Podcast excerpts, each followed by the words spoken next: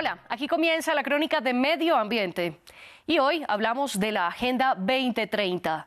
Los países reunidos en la ONU en la cumbre de septiembre pactaron una declaración política para acelerar los 17 objetivos de desarrollo sostenible que apuntan a proteger el planeta y a quienes lo habitan.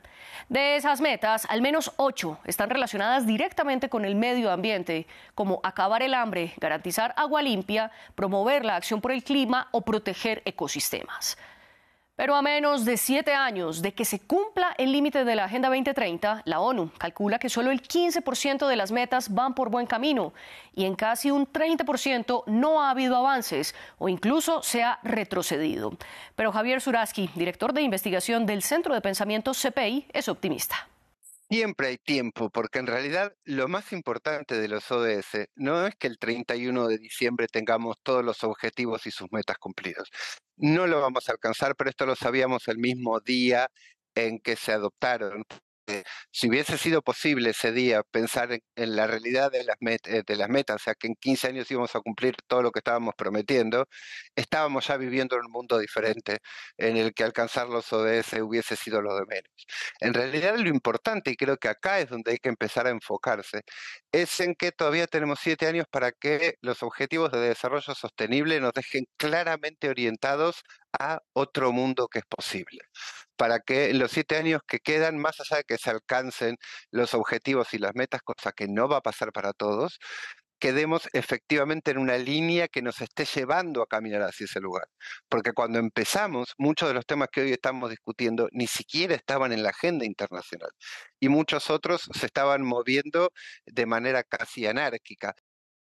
Pero más allá del rumbo deseado, en las acciones hay barreras. El CPI diseñó la herramienta Quality Tracker para crear un índice sobre el cumplimiento de cada país respecto a sus propios objetivos e identificaron que un obstáculo es que la financiación no llega. Por eso, países del sur reclaman cada vez más reformar el sistema financiero mundial y ya hay propuestas, como la iniciativa Bridgetown, que promueve Barbados y que habla de que entidades como el FMI o el G20 alivien los intereses a las naciones que protegen el medio ambiente. Pero la idea genera diferencias, especialmente por las disputas de poder. Formalmente todos expresan estar de acuerdo. El problema es que cuando llega el momento de tomar acción, los países desarrollados no dan los pasos que deberían estar eh, dando.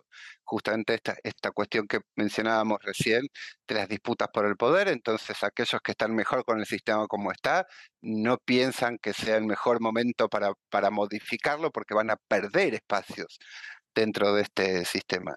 Eh, al mismo tiempo hay elementos muy disruptivos. Yo hablaba, por ejemplo, de la invasión de, Rusia sobre Ucrania. Esto modifica gran parte del tablero de poder mundial, la competencia tecnológica entre los Estados Unidos y China.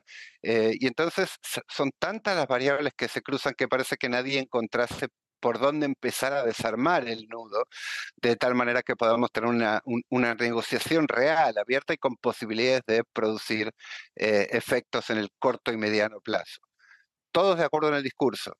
Cuando llegamos del qué hay que hacer al cómo lo vamos a hacer, es donde se traban en realidad eh, los, los progresos. ¿Y cómo va América Latina y el Caribe en el cumplimiento de los ODS?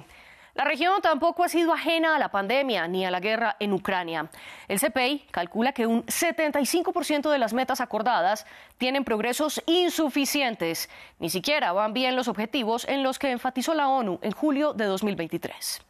Los ODS sobre agua sobre la energía y sobre el desarrollo de comunidades que sean más sostenibles son algunos de los que tienen problemas más serios, en particular el que tiene que ver con el agua, que en la región de América Latina y el Caribe es el que tiene un peor desempeño eh, en cuanto a su nivel de progreso. Si bien no partimos de las peores tasas mundiales en cuanto a falta de agua, eh, o, mal saneamiento, los progresos son muy malos respecto de, este tema. Esta es una cuestión que también está ocurriendo a nivel.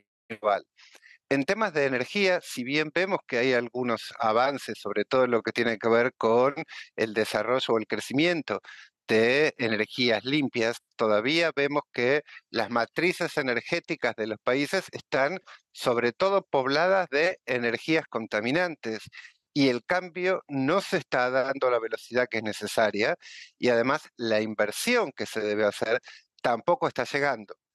Además, en América Latina también existe la disyuntiva entre proteger el medio ambiente e impulsar la economía basada en combustibles fósiles.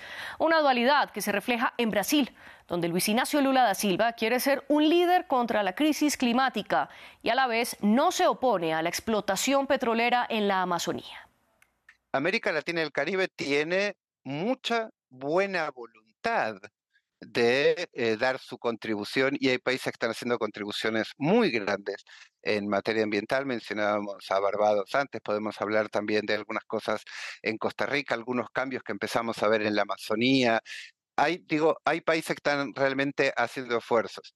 Lo que ocurre es que hay una tensión muy fuerte entre en nuestra región, por su, producción, su inserción en el mercado internacional y su realidad geográfica, hay una tensión muy fuerte entre cuidar los recursos naturales y generar recursos económicos que los países y las personas necesitan para seguir con su vida hacia adelante. Mucho de lo que nosotros hacemos ingresar como valor económico es valor que escondemos, que no contamos, de consumir recursos naturales. Eh, y entonces aquí es donde se genera la tensión y creo que la forma en la que se resuelva esa tensión en los próximos años va a ser definitoria para el futuro de América Latina y el Caribe. Una solución que veremos entonces de aquí al 2030. Hasta aquí la crónica. Sigan con nosotros.